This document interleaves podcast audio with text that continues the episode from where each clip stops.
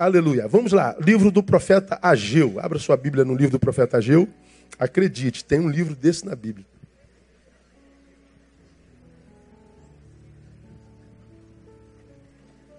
Capítulo 1. Ageu só tem dois capítulozinhos.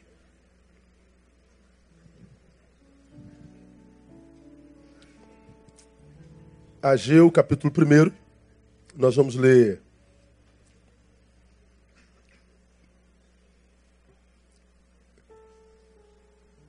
o versículo 2, 3, 4 e 5.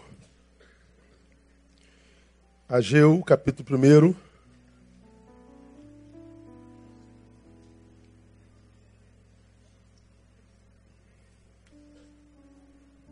De 2 a 5. Diz assim o texto: Assim fala o Senhor dos Exércitos, dizendo: Este povo diz: Não veio ainda o tempo, o tempo de edificar a casa do Senhor. Veio, pois, a palavra do Senhor por intermédio do profeta Ageu, dizendo: Acaso é tempo de habitardes nas vossas casas forradas, enquanto esta casa fica desolada? Ora, pois assim diz o Senhor dos Exércitos: Considerai os vossos caminhos. Tendes semeado muito, recolhido pouco. Comeis mas não vos fartais, bebeis, mas não vos saciais, vestis-vos, mas ninguém se aquece, e o que recebe salário, recebe-o para meter no saco furado. Assim diz o Senhor dos Exércitos: considerais os vossos caminhos. Subi ao monte, trazei madeira e edificai a casa, e dela me deleitarei e serei glorificado, diz o Senhor. Ele continua: Esperastes o muito, mas eis que veio a ser pouco. E esse pouco, quando trouxestes para casa, eu o dissipei como um assopro. Porque causa, diz o Senhor dos Exércitos, por causa da minha casa que está em ruínas, enquanto correis, cada um de vós, a sua própria casa. Por isso os céus por cima de vós retêm o orvalho, e a terra retém os seus frutos. Até aí. Então, o livro de Ageu ele foi escrito entre agosto e dezembro de 520. É um, é um livrinho de dois capítulos apenas. Ageu está entre os doze chamados profetas menores da Bíblia Sagrada. Profetas menores não porque é, seu ministério foi de, de menor importância, mas porque os seus escritos foram pequenininhos. E ele está entre os profetas menores. Quando ele escreveu, o povo de Israel estava debaixo do domínio persa. Os persas dominavam aquela região e, portanto, era um período conhecido como período pós-exílio, porque ah, alguns anos antes, esse mesmo povo que agora está debaixo do, do, do, do, do domínio persa, esteve debaixo do domínio de Nabucodonosor, chamado no, no exílio chamado exílio babilônico, onde ficaram lá por 70 anos. Ah, Babilônia, depois de dominar Israel por 70 anos e mantê-la exilada, foi conquistada pelo Império Persa. O Império Persa, tocado pelo, pelo Deus que, que, que nós servimos, ah, permite que Israel, que estava sob domínio babilônico, agora sob domínio persa, voltasse para Jerusalém, voltasse para sua terra natal. E lá permitiu que é, o povo voltasse à sua normalidade, que reconstruísse o seu templo, lugar no qual ele se relacionava com o seu Deus. E eles fazem isso, eles voltam para a sua terra natal e começam a reconstruir o templo. Um parágrafo aquizinho, um, um parentezinho. Depois de Jesus Cristo, a gente não precisa mais de templo para adorar o Senhor. Naquela época, sim, o templo representava a presença de Deus no meio do seu povo. O templo era o lugar do encontro, era o lugar do sacrifício, era o lugar da expiação, era o lugar da reconciliação. Adoração era num lugar. O templo representava o retorno do domínio do Deus Altíssimo. O, o templo era o lugar do encontro da noiva com o noivo. O templo tinha um poder simbólico infinitamente maior do que, que para nós hoje. Para nós, o templo é apenas um lugar. Não é a igreja, é onde a igreja se reúne. Mas a igreja não se reúne só quando ela está no templo. Ela é igreja em qualquer lugar, porque o templo, depois de Jesus Cristo, somos nós. Nós somos o templo do Espírito Santo.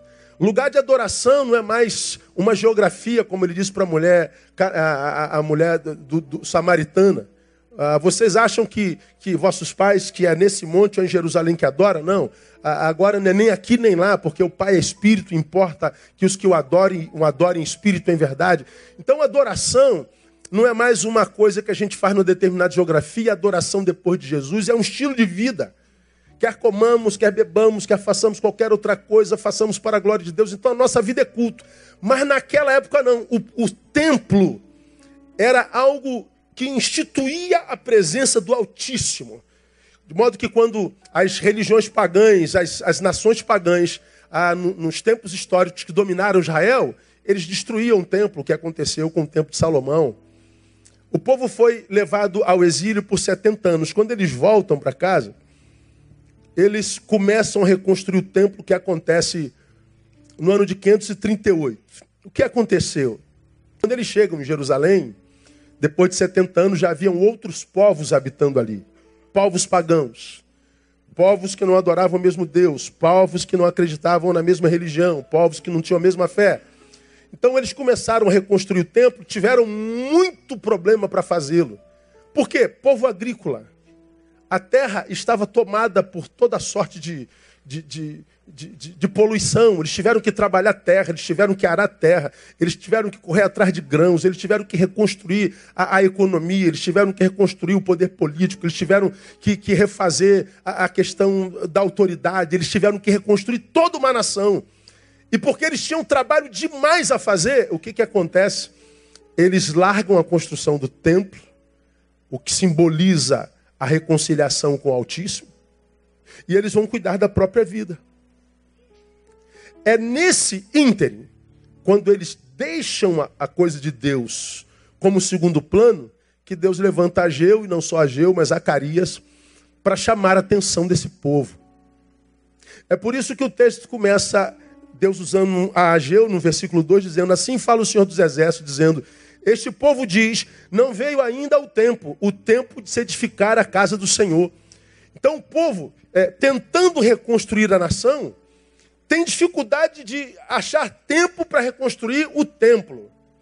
O povo cuidando das suas próprias coisas, acabam por secundarizar as coisas de Deus.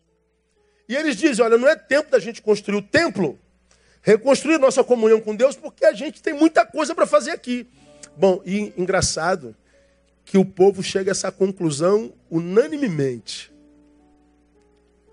Este povo diz.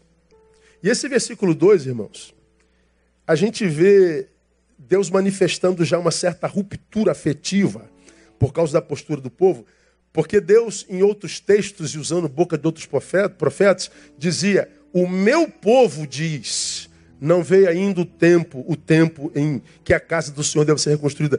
Aqui em Ageu, Deus já, já se manifesta dizendo: Este povo. Ele já não chama seu povo de seu. Ele analisa a postura do povo, materializado, secundarizando o reino ou a relação com o pai. E ele diz: Esse povo é como se já não fosse mais meu.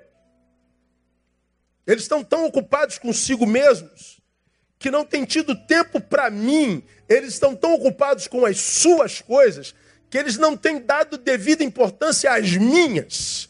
Eles estão tão preocupados em reconstruir o que é seu que eles não estão preocupados em reconstruir o que é nosso.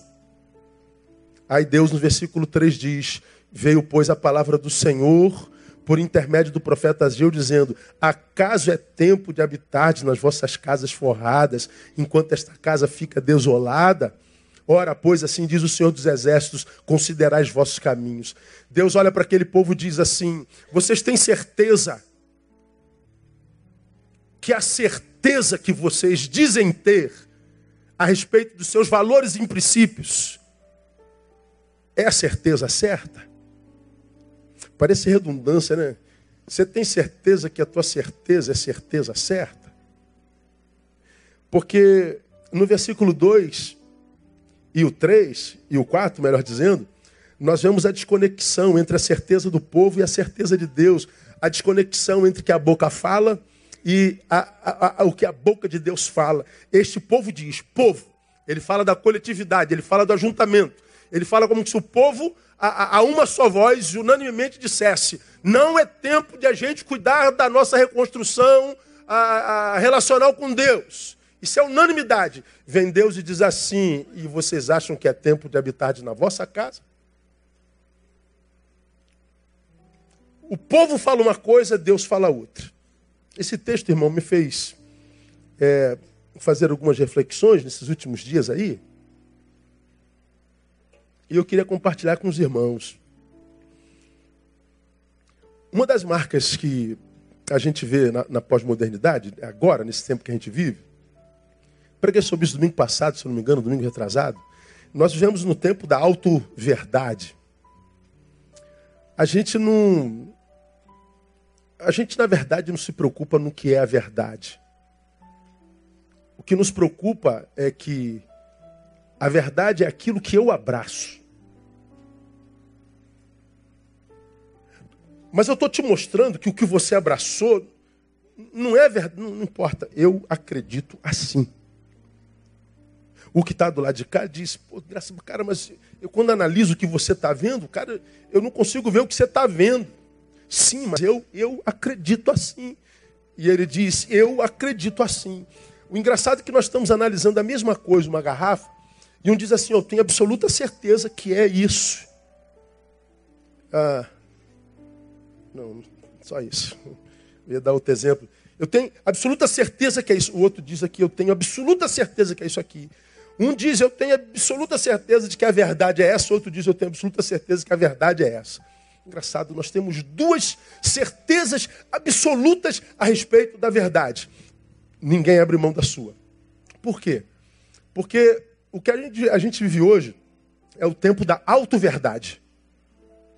A gente não pensa a verdade como uma entidade, como algo que simplesmente é. Algo que deveria ser refutável porque está diante dos nossos olhos. O problema é que o que nos ocupa hoje não é mais a verdade, é a nossa auto-verdade. O que a gente quer é ter razão. Mesmo que lá no fundo, ao analisarmos nós chegamos à conclusão de que a minha razão não é tão razoável assim.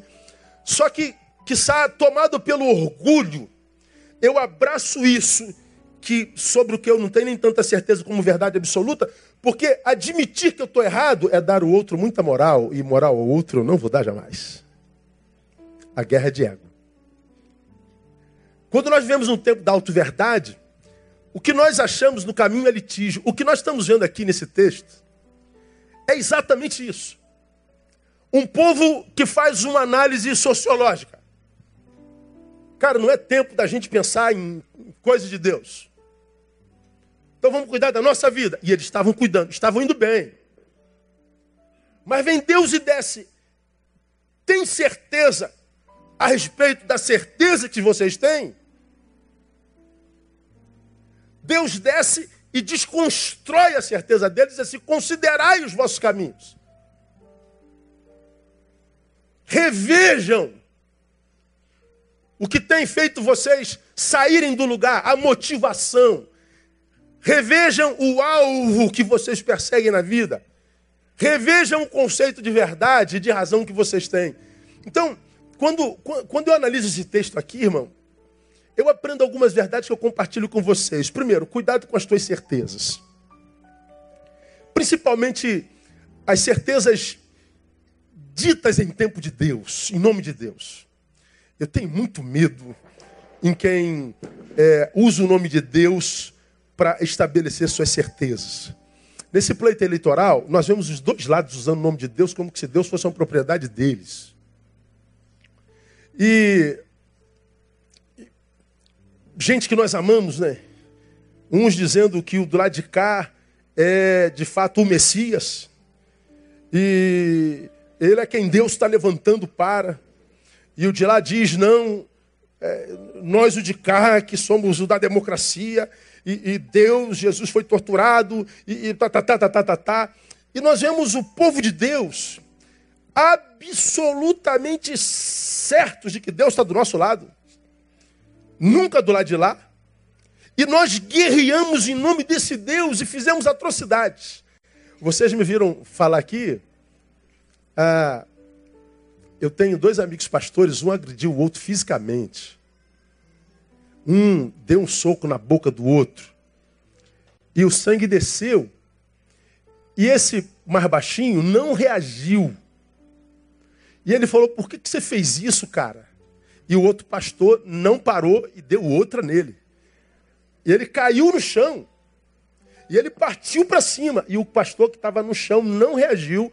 Outros seguraram e falaram assim: Cara, como é que você consegue fazer um negócio desse?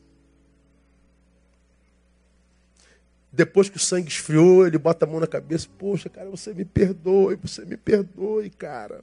Você me perdoe. Tive com esse pastor que apanhou outro dia. tá rindo, mano? É, não foi você que apanhou, né? Nem eu, então tá tranquilo. E eu falei, por que, que chegou ao clímax, pastor? Ele falou, porque ele me falou de um Jesus e eu disse que o Jesus que ele me apresenta não tem nada a ver com o do Evangelho. E o que agrediu disse, não quer dizer que Jesus é uma propriedade sua, não minha, não nossa. A briga era religiosa. Num tempo em que todos nós temos razão, num tempo em que todos nós sabemos tudo, no tempo em que todos nós imaginamos deter o domínio da informação que chega a nós com tanta profusão, nós não percebemos que essa quantidade de informação, mais do que gerar razão em mim, gera mesmo é confusão. Nós nos perdemos em tantas informações, em tantas possibilidades, que nós não, não, não, não mensuramos o que isso gera em nós. Porque se eu me tomo como alguém dono da auto-verdade e da única verdade absoluta, eu estou dizendo, ainda que a minha verdade não seja verdade, eu estou me impossibilitando para outras verdades. Ah, fiquei em dúvida em quem votar até ontem à tarde. Em quem senhor votou, pastor? Te interessa. É, o voto é nulo. Grande parte dos que analisam a nossa vida, os analistas de vida alheia, disseram, claro que o pastor Nil votar no Bolsonaro, pô, Neil é militar. E os militares vão se dar bem na, na, na, na vida do, do, do, do, capitão. Vai dar um aumento para os militares. Eu sou militar da reserva, você sabe disso, ainda tem relação com a Escola Superior de Guerra até hoje. Ah, que, que, eu, claro que ele votou no capitão. Não, Neil é de esquerda, ele é da missão integral, amigo do Ariovaldo. Então, claro que ele votou nos vermelhos. Né? Você reparou que, que nesses meses ele usou vermelho? Usei nada, vermelho nada, a não ser cueca. Nem vermelho eu usei, que é para não dar briga. Então, a, vi gente brigando, porque. Eu falei aqui de manhã, a, um monte, nossa igreja é uma igreja muito envolvida com o social, um monte de, de universitário, um monte de gente envolvida com causa de negro, com causa de, de pobre. Então a igreja é muito envolvida com o social. Então eu vi o pessoal em cima de pastor, ele tem que se pronunciar, ele tem que se, se, se colocar, ele tem que se manifestar e tal. Uns fizeram educadamente, outros mais deseducadamente. E hoje de manhã eu falei para ele, não, o senhor tem que se posicionar. Eu falei, me posiciono se eu quiser, a vida é minha, o problema é meu. Mas o senhor, como pastor, você tem que fazer. A igreja é minha, eu me posiciono se eu quiser. Quando você for pastor, tiver a sua igreja, você se posiciona se você quiser. Aí eu sou pastor da igreja, me posiciono se eu quiser. Aí eu falei para ele, aí, já sabem quem é o presidente. Quem é o novo presidente, afinal de contas? Alguém já sabe aí? Bolsonaro? Cala a boca, irmão. O senhor tem que se posicionar. Eu me posiciono se eu quiser. Eu falei para ele assim: você acha que eu tenho que me posicionar, mas me posicionar para o teu candidato, né? Você tem que chegar lá, se ele é de Bolsonaro, nós temos que votar no Bolsonaro, porque se eu sou de esquerda, eu tenho que me votar, vou ter que votar na Haddad, por quê? A gente quer que a gente se posicione, mas por A ou B. Bom, ninguém vai me acusar de ter usado meu poder para produzir voto para ninguém. E ninguém no final do ano que vem, como eu tenho dito aqui, tantos de vocês que idolatraram os candidatos, no final do ano já estarão apedrejando-os. Porque não vão poder cumprir tudo o que eles estão prometendo. Vocês que viram pastores digladiando nas redes em nome da dita cidadania, não sabem que estão sendo muito bem pagos para fazer campanha. Muito bem pagos para fazer campanha. E usa o nome de Deus para isso. Dizendo, eu tenho certeza em Jesus, eu tenho certeza em Deus, que a vontade é essa. Bom, esse texto aqui me diz assim, Neil, cuidado com as tuas certezas. Porque para mim, um homem sábio, como primeira marca da sua sabedoria, é pelo menos, diante do que sabe, admitir a hipótese de estar enganado. Não há sábio no planeta que não reconheça a hipótese. Mesmo que o assunto seja dois mais dois. Então, é assim na vida inteira. Eu, eu, eu, eu estou, eu e você estamos diante de uma bifurcação da vida. Deus, qual é a tua vontade para a minha vida? Faço essa faculdade, faço aquela. Caso com essa pessoa, no caso. Mudo para outro estado, não mudo. Deus, qual é a tua vontade? Bom, a gente não sabe, a gente está perguntando a Deus. Quando você tiver certeza do que quer, pense mais uma vez a respeito da tua certeza. Pense mais uma vez. Porque o povo tinha certeza e partia de uma unanimidade. E ainda assim, todo o povo estava enganado. Todo o povo. E quando Deus se manifesta, diz: a sua humanidade é nada para mim, a sua unanimidade é nada para mim. E aí vem Deus e diz: considerai os vossos caminhos. Portanto, nem sempre a maioria tem razão, nem sempre a unanimidade tem razão. Esse texto me ensina que mesmo quando eu estou no meio de, um, de uma comunidade, eu estou no meio de uma equipe, eu estou no meio, sei lá, eu sou parte de um todo, ainda que o todo caminhe para o lado tal, unânime, ainda assim, esse texto me diz, Neil, você tem que ter personalidade para confrontar a direção, inclusive, da unanimidade. Você tem que ter é, personalidade, você tem que ter, como já preguei aqui, individuação. Você tem que ter a capacidade de ser, ser guiado pela própria cabeça e, e, e confrontar o status quo se necessário for. Viva pela tua cabeça. Então, meu irmão, ah, todos nós temos problemas na vida, todos nós temos adversidades na vida, como todos nós temos sonhos, todos nós temos dúvidas, nós somos iguaizinhos nas nossas adversidades.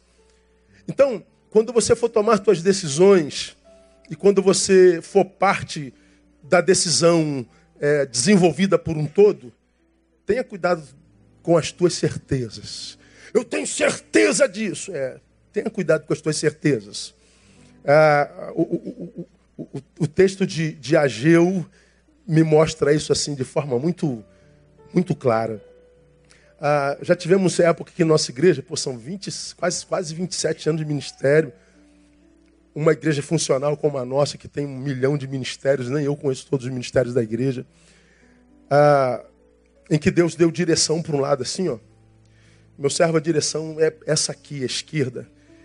Cara, a gente vê a liderança toda indo para a direita, assim, ó, todos absolutamente certos de que é para cá.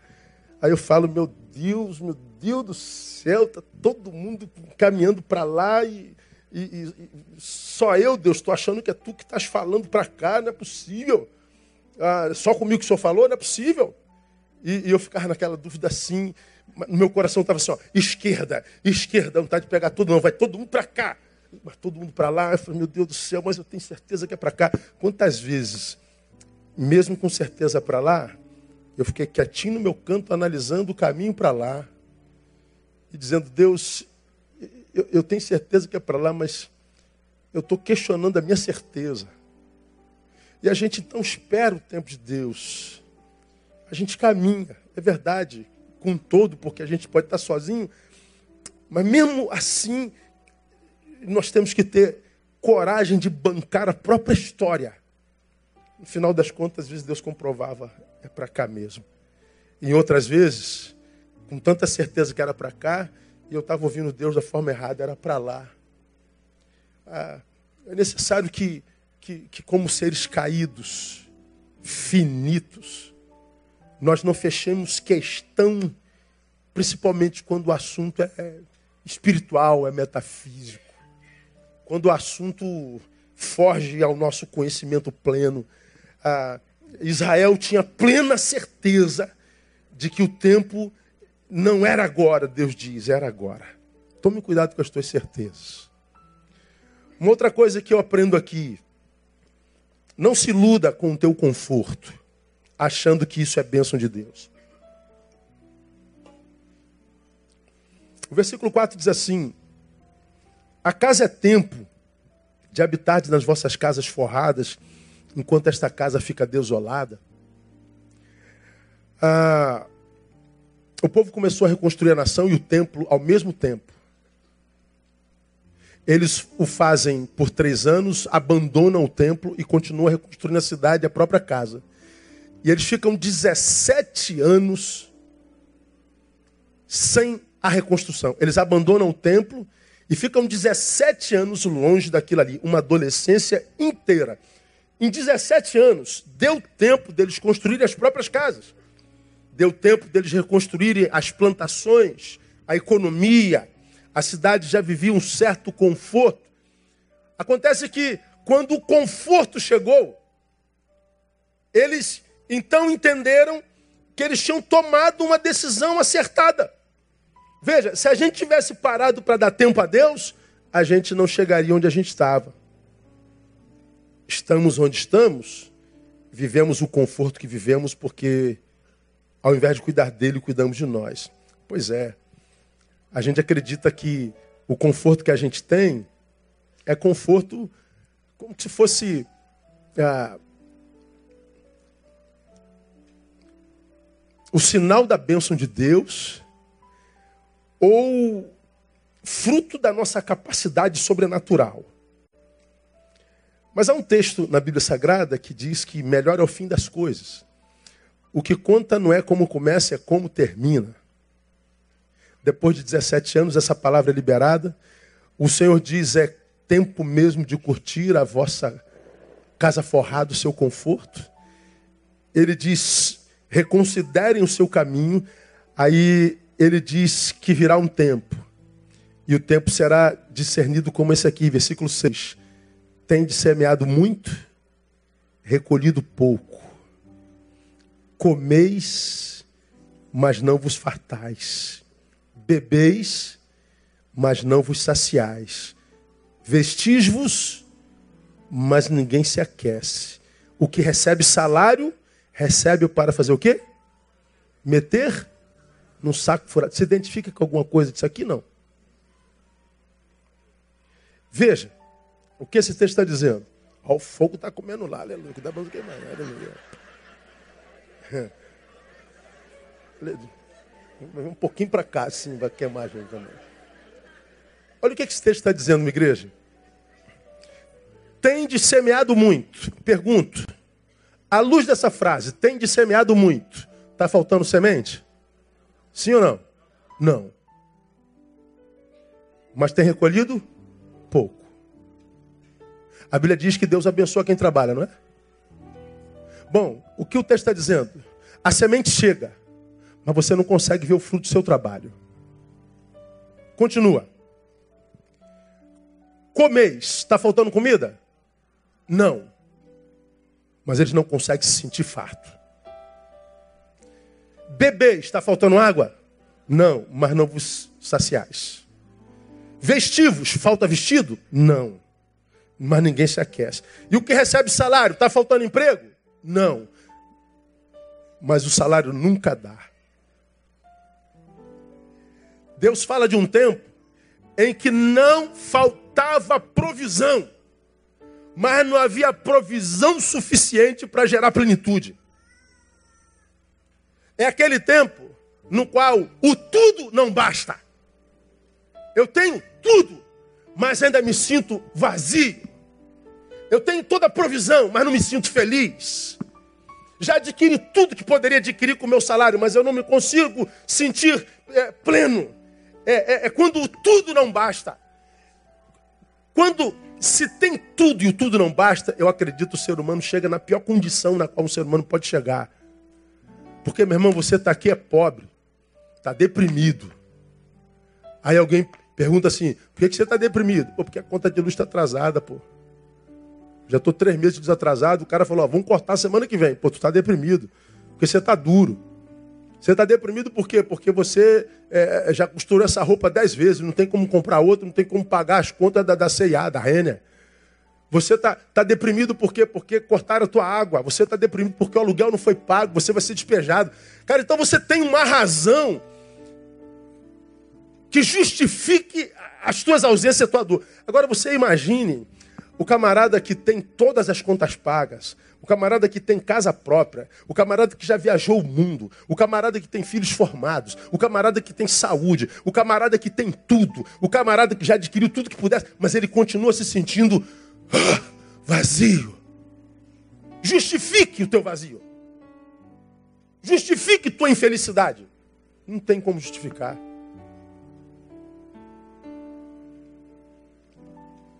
Não se iluda com o teu conforto. Conforto não é necessariamente aprovação de Deus. Esse povo vivia um tempo de plena fartura, de provisão plena, mas era um povo que não conseguia se sentir cheio. Estava vazio. Empurrava a vida com a barriga. Cuidado com as tuas certezas. Não se iluda com o teu conforto. Teu conforto não é sinônimo da aprovação de Deus e da bênção de Deus. Mesmo que seja seu povo. Esse texto, irmão, ele é, ele é, ele é muito sinistro. Olha o versículo 9, bota aí, painel. Esperastes o muito, mas eis que veio a ser pouco. E esse pouco, quando o trouxeste para casa, olha o texto, leia comigo, depois da vírgula. Eu o dissipei como um assopro. Por que causa, diz o Senhor dos Exércitos? Por causa da minha casa que está em ruínas, enquanto correis cada um de vós a sua própria casa. Ele está dizendo: vocês esperaram muito, esse pouco veio ser pouco. E esse pouco, quando trouxeste para cá, eu dissipei. Deus está dizendo: o que eu te dei, eu dissipei.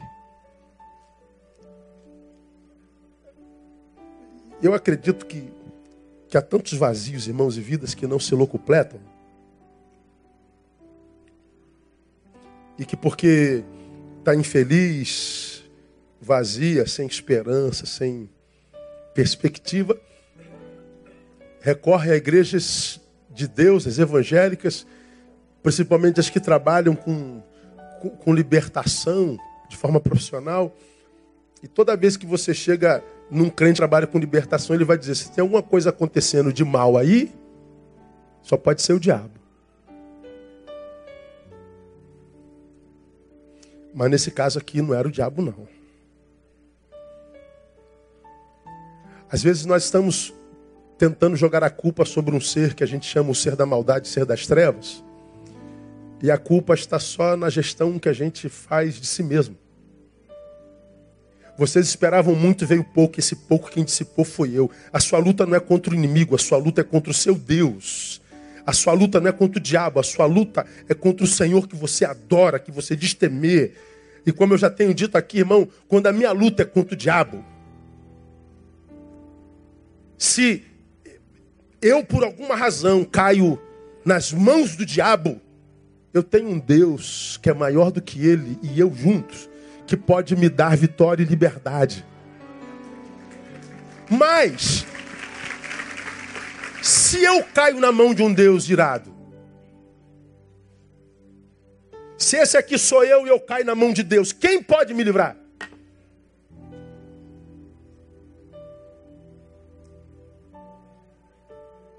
Há muita gente cheio de certeza que por causa da sua auto-verdade, da sua certeza, está se auto-sabotando na sua relação com Deus. Gozando do que construiu na história e não sabe o que está preparando para o futuro. Não se iluda com seu conforto. Mas Os caminhos que devem estar sob constante análise são os nossos, não os dos outros. O versículo 5, ele é categórico. Ora, pois assim diz o Senhor dos Exércitos: considerai os vossos caminhos. Então, Neil, considera o seu. Ora, uma das marcas dessa eleição, desse tempo polarizado, foi um jogando na rede o podre do outro, né? Meu Deus, é um mais podre que o outro. E o de lá joga o podre do de lá. E o de lá diz, é fake news. O de lá diz, fake news é dele. Então, não só a gente joga o podre, como a gente mente sobre o podre jogado.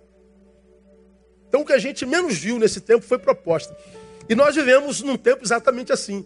Nós somos, você já viu pregação aqui, a geração que se tornou especialista em defeitos alheios. Nós temos prazer em discordar de alguém e não só discordar, jogar o seu podre na rede para que ele seja humilhado, destruído. Houve um tempo que a gente discordava, ele ia para lá, eu ia para cá e acabou. Beleza. Mas hoje não. A gente discorda, filma, joga na rede para ser humilhado e apedrejado. Nós não nos, nos, nos satisfazemos em ter razão. Nós queremos ver a humilhação do inimigo. Todo mundo de olho em todo mundo. Todo mundo preocupado com o podre do outro, com o erro do outro, com o caminho do outro. E o texto diz: é, considere os seus caminhos, considerai os vossos caminhos. Os caminhos que devem estar sobre constante análise não são os dos outros, são os nossos. Por quê? Porque há caminhos nos quais a bênção de Deus é retirada e é retirada por Ele mesmo, como nós vimos de 6 a 11. Preguei uma vez sobre esse texto de 6 a 11 e preguei sobre quando Deus retira a sua bênção por causa da nossa forma de caminhar. Aí você se lembra disso, não tem como esquecer disso, né? A gente se encontra regularmente com filhos e filhas de Deus, decepcionados com a própria vida, consequentemente com Deus. E eles entram nos nossos gabinetes e dizem assim, pastor, eu estou muito chateado com Deus porque Deus me fez tantas promessas no passado Ele não cumpriu suas promessas. Bom, uma frase como essa, Deus prometeu e não cumpriu, só pode vir de um coração absurdamente machucado, de tal forma que afeta a razão de quem a pronuncia. Porque se nós pensarmos aqui, ó, todos juntos racionalmente, Pode Deus prometer alguma coisa e não cumprir? Sim ou não? Racionalmente, qualquer um de nós sabe disso. Mas então por que, que ele prometeu, pastor, lá atrás e não cumpriu? Eu estou aqui, ele não cumpriu, pastor. Bom, porque você não está de posse da promessa, está sofrendo. Você diz que o problema é Deus. Então pense comigo. Se Deus prometeu e não cumpriu, o que, que Deus é? Diga você. Mentiroso. Tem como chamar a Deus de mentiroso, irmão? Não, não é que eu quis dizer que ele seja mentiroso, pastor. É, é o que então? Ele prometeu, não cumpriu. Você está chateado, você está frustrado. Você está desesperançado, você está magoado. Você paralisou a vida porque confiou e não valeu a pena. Do que, que você está chamando Deus? Quando preguei sobre isso, eu fiz você refletir comigo. Pegue o que você é hoje. Cada um pensando em si, autoanálise. Pense no que você é hoje. E diga para você que o que você é hoje é exatamente igual àquele que você era quando ele te prometeu. Diga que hoje você está tal qual naquela época ele falava contigo no altar. Porque se ele falou contigo, você tinha intimidade com ele. Ou você tinha um altar no quarto, falava com ele em secreto e ele falava em secreto contigo. Ou você estava no altar da casa do pai, bom, você estava em comunhão com ele, ele falou contigo. Você não vivia em pecado, porque os pecados fazem separação entre vós e vosso Deus, de modo que ele não vos ouve, nos os ouça. Então, quando ele falou contigo, ele tinha comunhão contigo e você com ele. Então, ele fez promessa. Agora veja o que você é hoje. Você é o mesmo em comunhão, em santidade? em projeto, o reino está em primeiro lugar ainda, ou você de lá para cá decresceu em comunhão com ele? Não, pastor, eu realmente não sou mais o mesmo. Pois bem, se você não é o mesmo, a promessa que ele tinha para aquele não é para você. Não foi Deus que mentiu. É que ele prometeu a uma pessoa que você não é mais.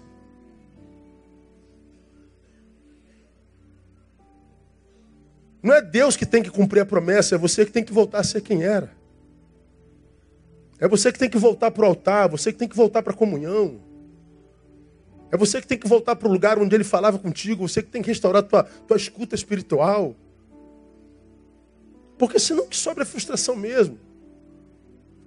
Olha, irmãos, quando a gente anda na presença de Deus, a gente já se frustra. Acho que, eu já falei isso aqui, você como eu, acho que você não discorda disso. Eu vejo, a, a gente lida com tanta desgraça, com tanta dor, cara, assim. É câncer, depressão, suicídio, divórcio, guerras de todas as instâncias, de todos os jeitos, assim, injustiça. E às vezes eu estou diante assim de, de alguém que está sentindo uma dor tão profunda. Aí a gente fala assim, pô Deus, quebra o galho aí. Hã? Só um. Acabou. Aí você vê aquela pessoa sofrendo, aquela pessoa penando. E a gente diz, Deus, entra com, com providência, misericórdia. É hoje. O médico falou sobre a tia da Andréia. Acho que ela teve morte cerebral. Vamos saber amanhã quando fizer a ressonância. Está lá naqueles aparelhos. Ela falou assim: meu amor, não sei o que orar. Não sei o que pedir, não sei o que pensar. Porque se num momento como esse, minha mãe foi da mesma forma, minha mãe entubada, fazendo hemodiálise, só tinha um rim, 27 anos com um rim só, esse rim parou. Eu vi a mãe entubada e é a última que eu tive da minha mãe, eu cheguei em casa e falei, Deus, se tu não for descurar minha mãe, ameniza a dor dela. No meu caso, Deus atendeu na hora, sabe sim, uma misericórdia grande, mas não acontece assim sempre. Quantas pessoas eu já orei não aconteceu absolutamente nada. Temos orado pela tia dela. Ela falou, não sei o que pedir, não sei o que pensar, não sei o que dizer. Eu falei, meu amor, não o que fazer. A Bíblia diz: é tempo de sorrir, é tempo de chorar. Esse é tempo de chorar. Eu não sei o que, o que, o que pedir. É, não existe manual para a gente lidar com a dor. Né? Onde é que está escrito? Como é que faz? Onde é que está o manual? Não tem. É só se submeter à vontade de Deus e pedir misericórdia. Quando a gente está assim em momentos de angústia e vê gente agonizando, a gente automaticamente, consciente ou inconscientemente, a gente se transporta para o lugar de Deus e fala assim: Poxa, se eu fosse Deus, eu ia agir assim assado, diferente da forma como o Senhor está agindo. É, mas a gente não é Deus. Graças a Deus, amém? Eu já disse aqui que se eu fosse Deus, eu seria o diabo. Porque eu, eu, ia, eu ia matar um monte de gente assim, ó, puf, puf, puf, puf, pronto, acabou. Que bom que eu sou Deus.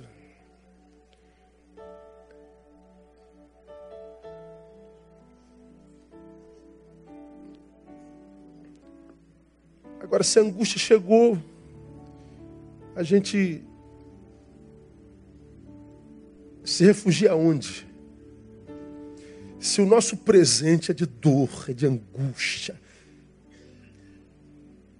se os nossos caminhos são caminhos que não foram os que nós sonhamos, é de angústia, o que, que a gente faz, pastor? Dá para fazer alguma coisa agora para mudar isso? Não, não dá. O que, que a gente faz? Bom, eu acho que só nós seres humanos temos o poder de fazer uma coisa, sabe? É de sairmos daqui do presente irmos lá no passado, nas nossas memórias, e nos alimentarmos das nossas memórias.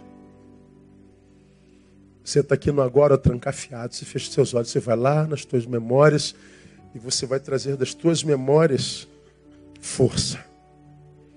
Você vai ver como a tua história está marcada pela intervenção divina. Como a sua história está marcada por superação. como a sua história está marcada pela bondade do Todo-Poderoso. É nas memórias, é de lá que o escritor sacro disse, sacro disse: Quero trazer à memória aquilo que me dá esperança. Porque ele está dizendo: Eu não tenho lugar nenhum no meu momento histórico do qual eu possa tirar ou achar esperança, a não ser das minhas memórias. E a graça de viver com Deus como nosso é que a nossa história está marcada por sua intervenção e a nossa memória está contaminada pelo seu poder e pela sua misericórdia. Então, quando o caminho fecha, é nas memórias que a gente tira nosso alimento. Agora, enquanto a gente se alimenta da memória, o caminho que a gente precisa analisar é o nosso. É o nosso. Porque se a gente perder tempo analisando o caminho dos outros, como os outros deviam ser, o que, que eles deviam fazer, não pode ser assim, devia ser assado, ele tinha que, ele tinha que, não, ele não podia. Ele, cara, é tua vida? Não, então você não tem nada a ver com isso. Guarda força para analisar o teu caminho, glória a Deus, minha igreja. O teu caminho. Porque nós já temos muita pedra no caminho para dela nos desviarmos, para a gente não parar. Então, um caminho que tem que estar sobre constante análise é o nosso, não dos outros. Ah, mas, o que de fato move o coração de Deus não é litúrgico, é subjetivo e existencial. Deus, mova-te a nosso favor. Aí, é através de liturgia, culto, ajuntamento? Não é não. Olha aí os versículos 12 a 15. Porque Ageu foi usado pelo Senhor para dizer: olha, considere o caminho de vocês, vocês estão errados. Vocês estão nas suas casas forradas, estão vendo que o ter não basta, vocês continuam com carências, vazios e tendo Deus como inimigo. Reconsidere os vossos caminhos. Busca primeiro o reino. Olha o resultado: 12. Então Zorobabel, filho de Sealtiel, e o sumo sacerdote Josué, filho de Jeozadak, juntamente com todo o resto do povo, obedeceram à voz do Senhor seu Deus e às palavras do profeta Ageu, como o Senhor seu Deus o tinha enviado, e temeu o povo diante do Senhor. Então Ageu, o mensageiro do Senhor, falou ao povo conforme a mensagem do Senhor, dizendo: Eu sou convosco, diz o Senhor. E o Senhor suscitou o espírito do governador de Judá, Zorobabel, filho de Sealtiel, o espírito do sumo sacerdote Josué, filho de Josadaque, e o espírito de todo o resto do povo, e eles vieram e começaram a trabalhar na casa do Senhor dos Exércitos, seu Deus, ao 24 dia do sexto mês. Olha, o povo ouve o seu profeta, o povo se arrepende, e o Deus que tinha acabado com pouco que tinha, é um Deus que torna a ser um Deus a favor. E Deus age como? Deus suscita o espírito do rei, Deus suscita o espírito do, do, do, do, do sacerdote e Deus suscita o espírito do povo. Olha que coisa interessante, irmão. Esse suscitar o espírito. Suscitar o espírito. Há, um texto lá em, em Tessalonicenses, onde Paulo diz para aquela igreja: Não extingais o Espírito Santo. Extinguir é impossibilitar a força. É você ligar o teu gás, teu fogão, na chama máxima. E você então vai diminuindo no botão. E ele fica fraquinho, fraquinho. Você controla o poder da chama. A chama total está lá naquele, naquela posição do botão. E você tem o poder de extinguindo o poder daquela chama. Paulo diz aos Tessalonicenses: não extingais o Espírito Santo de Deus. Ou seja, o Espírito de Deus é muito mais poderoso que o nosso, mas o Espírito de Deus ele só pode agir onde ele tem liberdade. Quando eu abro mão da vontade de Deus para fazer a minha, o Espírito Santo se retira e se permite extinguir. Ele está lá, mas não manifesta. Alguma coisa tomou o seu lugar. A carne, os desejos, a ambição, sei lá, qualquer outra coisa que nós todos conhecemos, mas o Espírito Santo está ali como, como dentro de um invólucro aceso, porque ele não pode ser apagado, mas impedido de agir, embora tenha poder para fazê-lo. Mas ele respeita a liberdade que nos deu. Quando o povo ouve a palavra, então é como se aquele invólucro tivesse sido tirado, e Deus diz então: esse espírito que estava apagado dentro de você, eu suscitarei. Deus restaura a nossa fome, irmão. Deus restaura a nossa sede por Ele.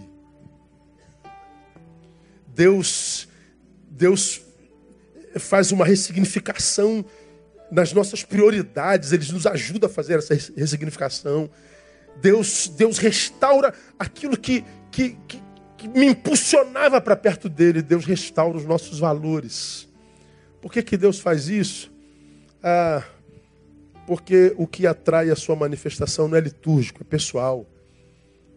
Ah, Deus voltou porque o coração do rei voltou, porque o coração do sacerdote voltou, porque o coração do povo voltou. Não foi porque eles ofereceram sacrifício, não foi porque eles mataram um bezerro, não foi porque eles conclamaram eh, festas santas. Nesse caso aqui, não.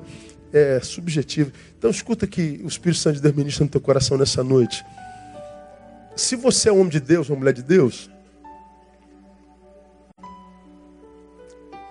eu sei que mesmo que você esteja longe, longe da igreja, longe da comunhão. E hoje está longe da igreja quase sempre é uma questão de sobrevivência, né? Tá ruim, né, irmão? Tá brabo achar uma igreja, tá brabo achar palavra, tá brabo achar tudo. A pessoa acaba se isolando por, por sobrevivência.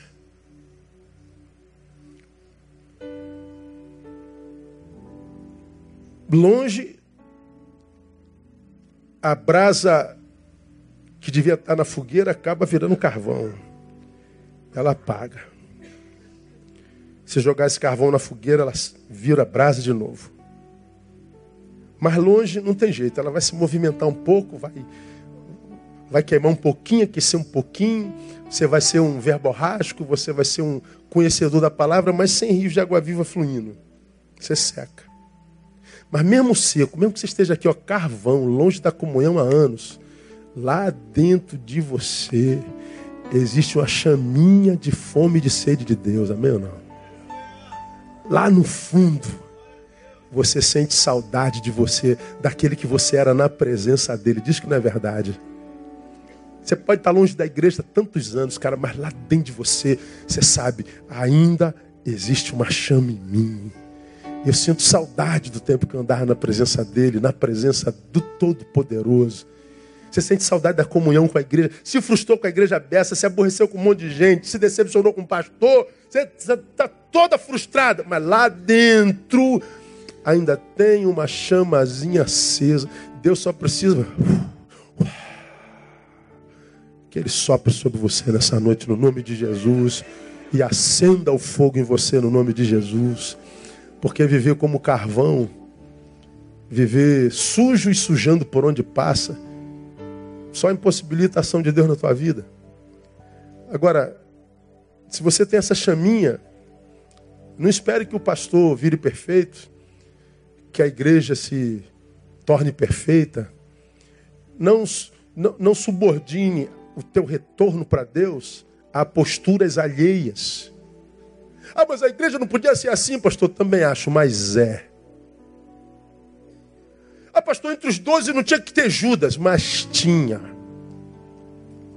Entre os doze pastores não tem que ter é, assunto de dinheiro. É, mas o tesoureiro não só era tesoureiro, roubava dos pobres, como ainda ganhou dinheiro com o nome de Jesus. Ah, pastor, não pode ter gente assim, intempestiva na, na igreja. É, mas tem quem arranque a orelha dos outros, sim. Tem. Não pode ter gente, pastor, que se ache melhor. É, mas tem aquele que acha que é mais amado que Jesus que os outros onze. Porque o discípulo te disse que o discípulo que Jesus mais amava era João, foi João. Ele que pensava que ele era mais amado que Jesus. Então Jesus era pastor de doze e os doze não eram perfeitos. Perfeitos. Imagine uma igreja que tem Neil como pastor, tá maluco, irmão. Se tiver um perfeito aqui já está ótimo. Se tiver dois ou três, está ótimo. Imagine você querer subordinar a tua comunhão com o Pai ao teu pastor. subordinar a tua comunhão com o Pai com a perfeição de igrejas de um tempo como o nosso. É se auto-sabotar, meu irmão. Volta para Cristo é agora, no nome de Jesus. E se a igreja não é perfeita, seja tu perfeito. E deixa Deus te achar no meio dessas imperfeições, no nome de Jesus. Considera o teu caminho. Vamos terminar? Ah, o que de fato move o coração de Deus não é liturgia, é subjetivo. É subjetivo, é pessoal. Quero terminar.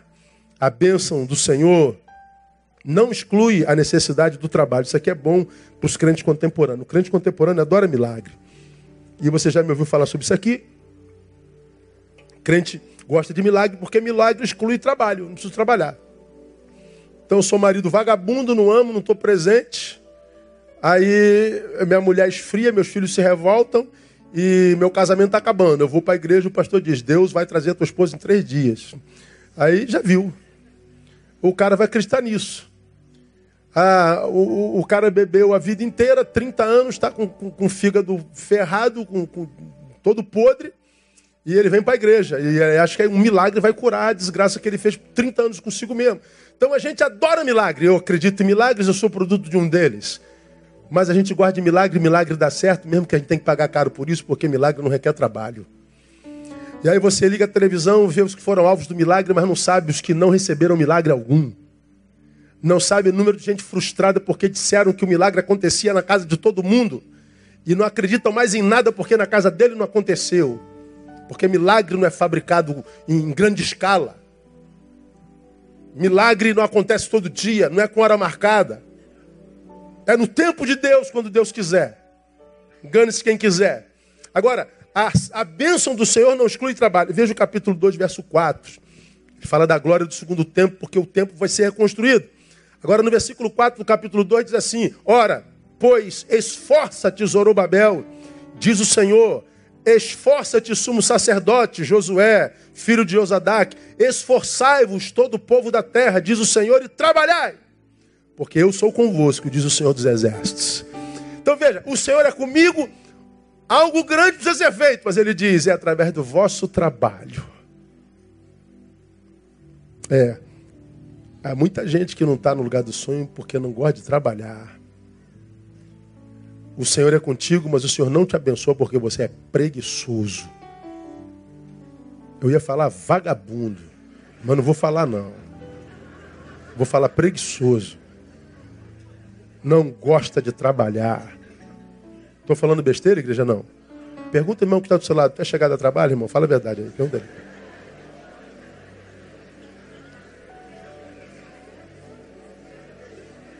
É, irmão.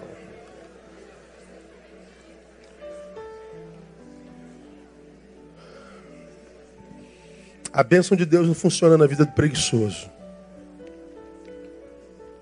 Tem um monte de gente se escondendo atrás da fé para não trabalhar. Diz que está servindo ao Senhor, diz que está de igreja em igreja, de culto em culto, de campanha em campanha. O que não gosta é de trabalhar. Não gosta de acordar cedo, não gosta de dormir tarde não gosta de estudar, não gosta de renunciar. A bênção do Senhor não exclui necessidade de trabalho, portanto, a bênção de Deus não funciona no preguiçoso. Então, meu irmão, sonha, mas sonha. Teu Deus, cara, é o Deus dos sonhos. O sonho é o embrião da realidade, o sonho é o que nos move do lugar. Você já me viu pregar aqui mil vezes, sou repetitivo. A gente não morre quando a morte chega, a gente morre quando os sonhos se vão. Meu sonho é chegar no Ed. Hum, eu não sei se eu vou chegar lá, porque é futuro, eu não tenho ingerência sobre o futuro, mas porque eu tenho um sonho, mesmo que eu não saiba se chegarei lá, porque tenho um sonho, uma coisa aconteceu, eu saí daqui. Quem tem sonho não para. Quem tem sonho está sempre em movimento. E quem está em movimento, sob força propulsora do sonho, fique tranquilo. Deus vai transformar teu sonho em realidade no nome de Jesus. Para de sonhar não. Acredita, moleque. Acredita, moça, você pode. Se o Senhor plantou um sonho, um projeto no teu coração, com a ajuda dele, acredita. Vai lá e corre atrás. Mas, pastor, eu tentei uma vez, duas não deu certo. Tenta a terceira, tenta a quarta tenta a quinta, tenta a milésima, enquanto houver força em você. Se o sonho estiver vivo, vai lá e tenta, e você vai ver, cara, que vai valer a pena. Você tentou uma, duas, três. Na quarta conseguiu. As três vezes já são experiência. Você já chega na realidade experiente, não cruzinho, como acontece com muita gente. Nada, nenhum esforço é, é, é vão para quem sonha no Senhor. E termino. Todo trabalho que se faz a Deus apontam para a obra do Cristo, sua glória e seu reinado eterno. Nós aprendemos aqui com Ageu. Cuidado com as tuas certezas, seja mais humilde. Você pode estar enganado sim, mesmo que viva unanimidade. Não se iluda com teu conforto, não significa dizer aprovação de Deus. Os caminhos que devem estar sob constante análise são os nossos, não dos outros. Deixa a vida dos outros em paz, não se mete. Tente, se você for capaz. O que de fato move o coração de Deus não é liturgia, é subjetivo, existencial. Ele suscita dentro do ser. Aprendemos isso aqui. A bênção do Senhor não exclui a necessidade do trabalho. E todo trabalho que se faz a Deus deve apontar para a obra do Cristo, sua glória e seu reinado eterno. No capítulo 2, de 6 a 9, nós estamos lá no ano 520 antes de Cristo. Termina a obra em 597. O, o, o, o, 600 anos antes de Cristo, quase. E no versículo 6 diz: Pois assim diz o Senhor dos Exércitos, depois do trabalho, né? Ainda uma vez, daqui a pouco, abalarei os céus e a terra, o mar e a terra seca. Abalarei todas as nações, e as coisas preciosas de todas as nações virão e encherão de glória esta casa, diz o Senhor dos Exércitos. Minha prata, meu ouro, diz o Senhor dos Exércitos. A glória desta última casa será maior do que a da primeira, diz o Senhor dos Exércitos. Neste lugar darei a paz, diz o Senhor dos Exércitos. Ele está fazendo alusão à vinda do Cristo. Ele fala de um reinado eterno. Não foi o reinado de 70 anos e nem o reinado do templo do templo, porque o segundo também foi destruído. Mas ele fala de um reinado eterno. Então ele está dizendo, olha, que a nossa vida, onde quer que a gente vá, é, o, o, o, que quer que a gente faça, o que passar por nós como sonho, como desejo, que tudo que a gente faça, a gente faça apontando para o Cristo e para a glória dele. Sonha para a glória dele, desejo para a glória dele, caminhe para a glória dele, trabalhe para a glória dele, seja profissional para a glória dele.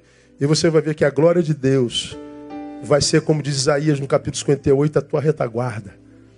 É a glória que vai te preservar desse tempo ruim que a gente está vivendo e vai te manter de pé até o final.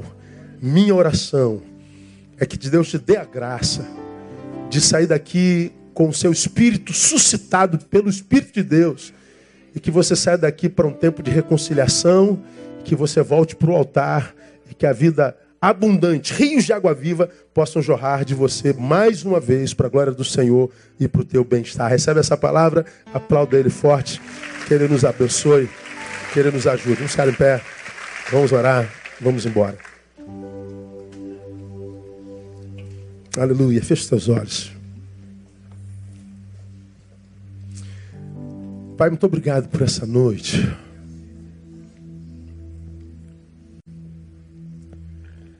Nós queremos, à luz do que ouvimos de Ageu, Pai, te agradecer por nossas casas forradas. Te louvamos por nossas casas. Te louvamos pelo pão sobre a nossa mesa. Te louvamos por cada cama na qual descansamos.